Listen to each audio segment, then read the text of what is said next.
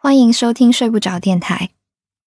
今天播出的节目是 Storybook 即将出版的系列故事《二十四节气》，来自 Storybook 签约作者鹏鹏。这个系列以节气为主题，讲述发生在香港的二十四个爱情故事。粤语版可以搜索“二十四节气电台”进行收听。那么，节目现在开始。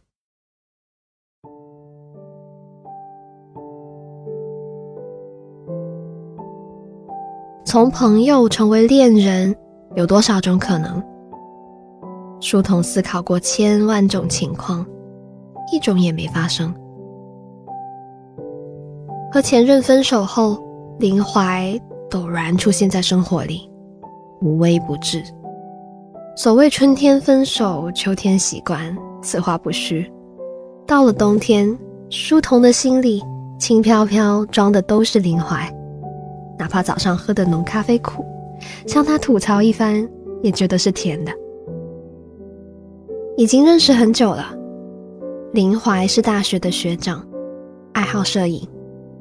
除了上大学时偶尔找他做模特，也没什么交集，只是点赞之交。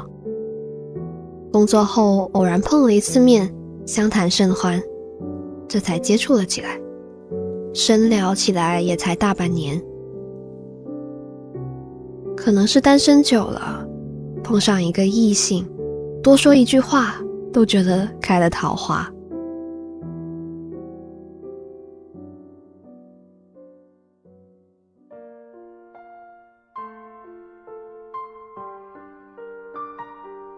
刚分手的时候，书童的失眠很严重，那是在深春。其实也不太伤心。大约需要一个郑重的仪式，才夜夜不得安眠。失眠的时候，头痛眼重，又不敢吃褪黑素，生怕一觉睡到早上十点，只能眼睁睁看着太阳升起来。倒也不慌，他闭着眼听歌，等林怀发信息过来。睁开眼，翻个身，给他回消息。明明有时候困得哈欠，眼泪频出，还强撑着陪他谈天说地。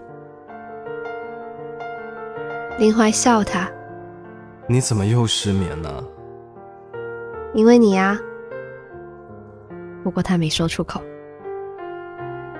林怀喜好分享各种音乐给他，有时候是晚上十一点，有时候是凌晨三点。问他在干什么？他说在剪片子，后来再问，他又改口，说在抽烟剪片子。深夜畅聊，总是会有些微妙的感觉。躺在床上，举着手机，或是缩在被子里，周边黑暗，耳机里传过来他分享的歌，是声嘶力竭的躁动。或许不是音乐有多动人。而是此情此景，一世独立，实在不能不让人情动。他听死亡金属，听藏尸胡，偶尔点开来会让人耳膜发麻。书童还是硬着头皮听了下去，夸赞好听，再不动声色的给他推荐网文。林怀从来没说过喜欢他。只说过喜欢过他。那天大约是初夏，书童去北京出差，约了林怀吃饭。夜晚，北京的风吹得人心嗖嗖的痒。书童想接吻，奈何开不了口。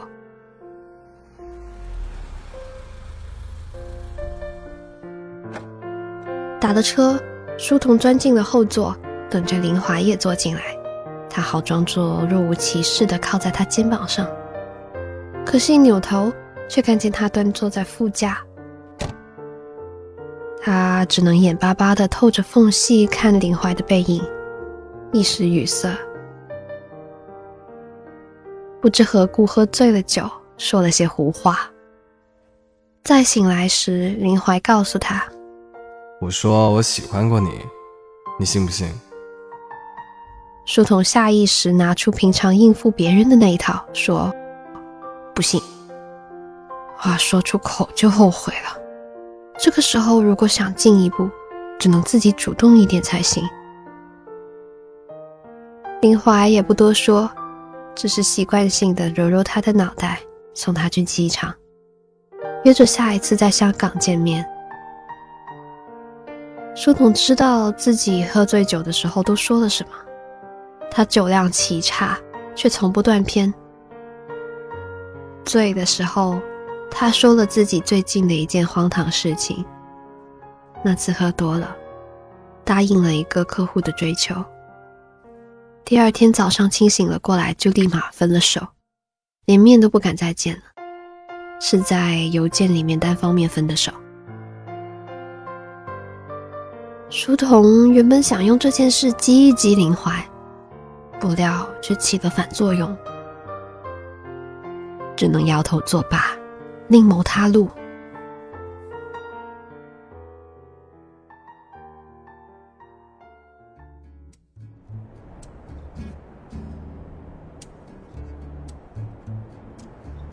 林怀如约来港时，刚入秋。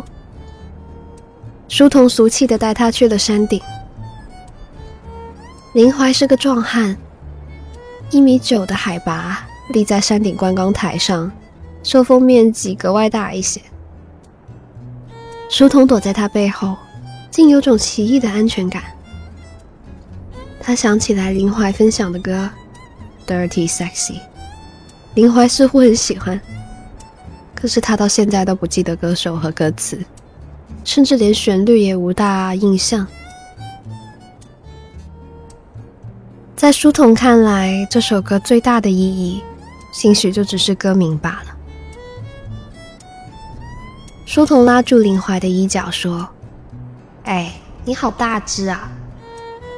林怀拍掉他的手说：“直接说我胖不就行了吗？”书童笑嘻嘻不放手。以前咱们不是在北京上大学吗？每到冬天的时候，都想要一个壮壮的男朋友，这样就算踩着故宫的雪也不怕冷了。林华停滞了一秒，终于说：“拐着弯骂我呢。”手却不知不觉揽住了他的肩膀。“你怎么这么瘦啊？”书童扫了扫肩膀上他的手，说。这样就能平衡了吗？书童瘦瘦小小的，身量不足一米六，站在林怀身边几乎没有存在感。可是这样的搭配，他也觉得十分合适。在太平山顶说爱你的计划，最终也不能成行。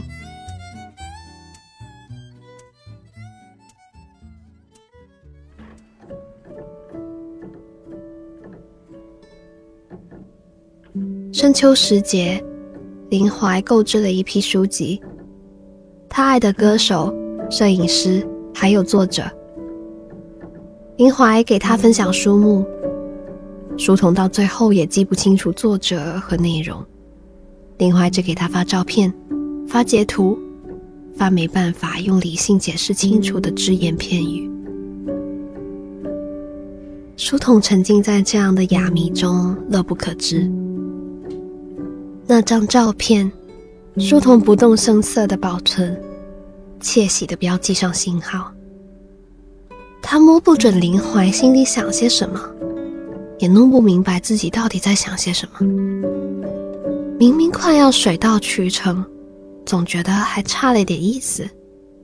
像爱吃的黑森林，要是上面不缀上一颗草莓，无论多好吃，它都不是完整的黑森林。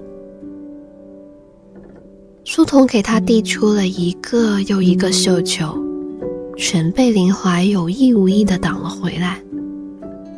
林怀又不挑明意图，水来土掩般打太极，书童渐渐也觉得无趣。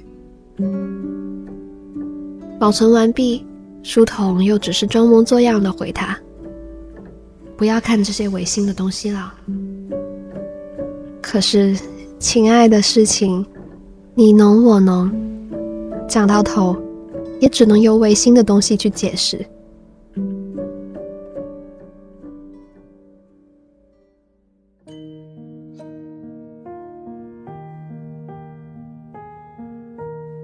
冬至前夜，书童突然想喝羊肉汤，想喝北京的羊肉汤，想和林华一起喝北京的羊肉汤。他谁也没告诉，订了机票，到了北京。北京大雪，一片一片，大席子一样压下来，却叫人从心底生出蜥蜴来。他应该还在剪片子。或者剪完片子，一帮人在七酒吧喝酒，他应该还是抽万宝路的爆珠薄荷，走在回家的大马路上，怀里捂着手机，生怕给冻关机了。呼出气来，有雾气，也有烟圈。拨通林怀的号码，却显示已关机。给他发微信，回过来的。是一个香港的坐标，他去了香港。四个小时以前，他说他今晚要熬夜剪片子，可他现在在香港。林怀说想散散步，可是北京太冷了，就过来了。书童有些郁闷，又有点生气，并不是十分想说话。就一个人跑去母校吃午夜烧烤。他不太想回林怀，半年的战线实在太长，他记不清自己到底小心翼翼地试探了多少次，全被他一句玩笑话挡了回去。林怀一点一点吊起他的胃口，却又不让他得偿所愿。即使是拉锯战，应该也攻破心理防线。不玩了。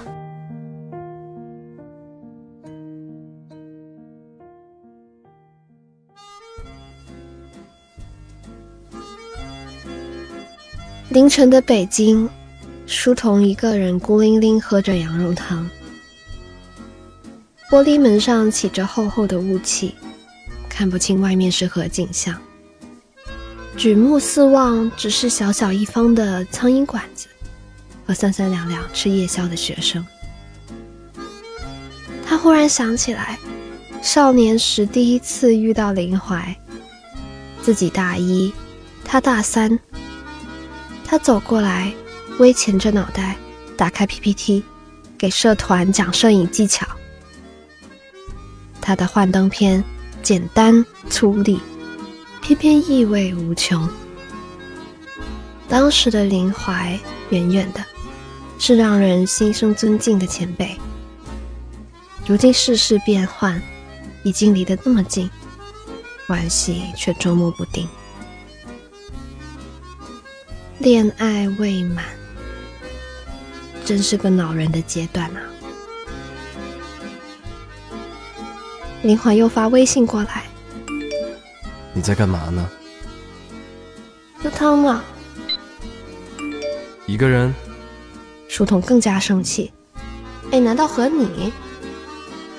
林怀说：“我其实是想找你喝汤来着。”书童反而笑了，敲的手机屏幕直响。哦，想了想，又觉得不合适。我也想找你喝汤的。那我现在去找你。书童突然气结。又忍不住激他：“你又不是我男朋友，你来找我干嘛？”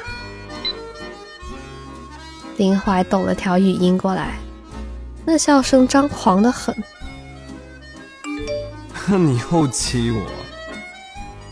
书童把手机贴着耳朵，听了一遍又一遍。你又激我，你又激我，你又激我，你又激我。只听到放下手机，耳边还会有幻音。原来林怀一直都知道自己打的什么算盘，这更让人生气。书童气得连喝了三碗汤，一遍一遍刷手机等他回消息，却又拉不下脸去主动找他。等了好久，丁怀才发的消息过来。我什么都知道，可我还是想慎重的追你。书童捧着手机，霎时明白什么叫苦尽甘来。他也照着林怀那个语气语音过去，才不要。林怀说：“我来找你。”冬至第一秒，林怀说：“我来找你。”窗外飘着雪，书童突然想有一扇任意门，拉开就是香港的艳阳天。还有喝着羊肉汤、大汗淋漓的准男友。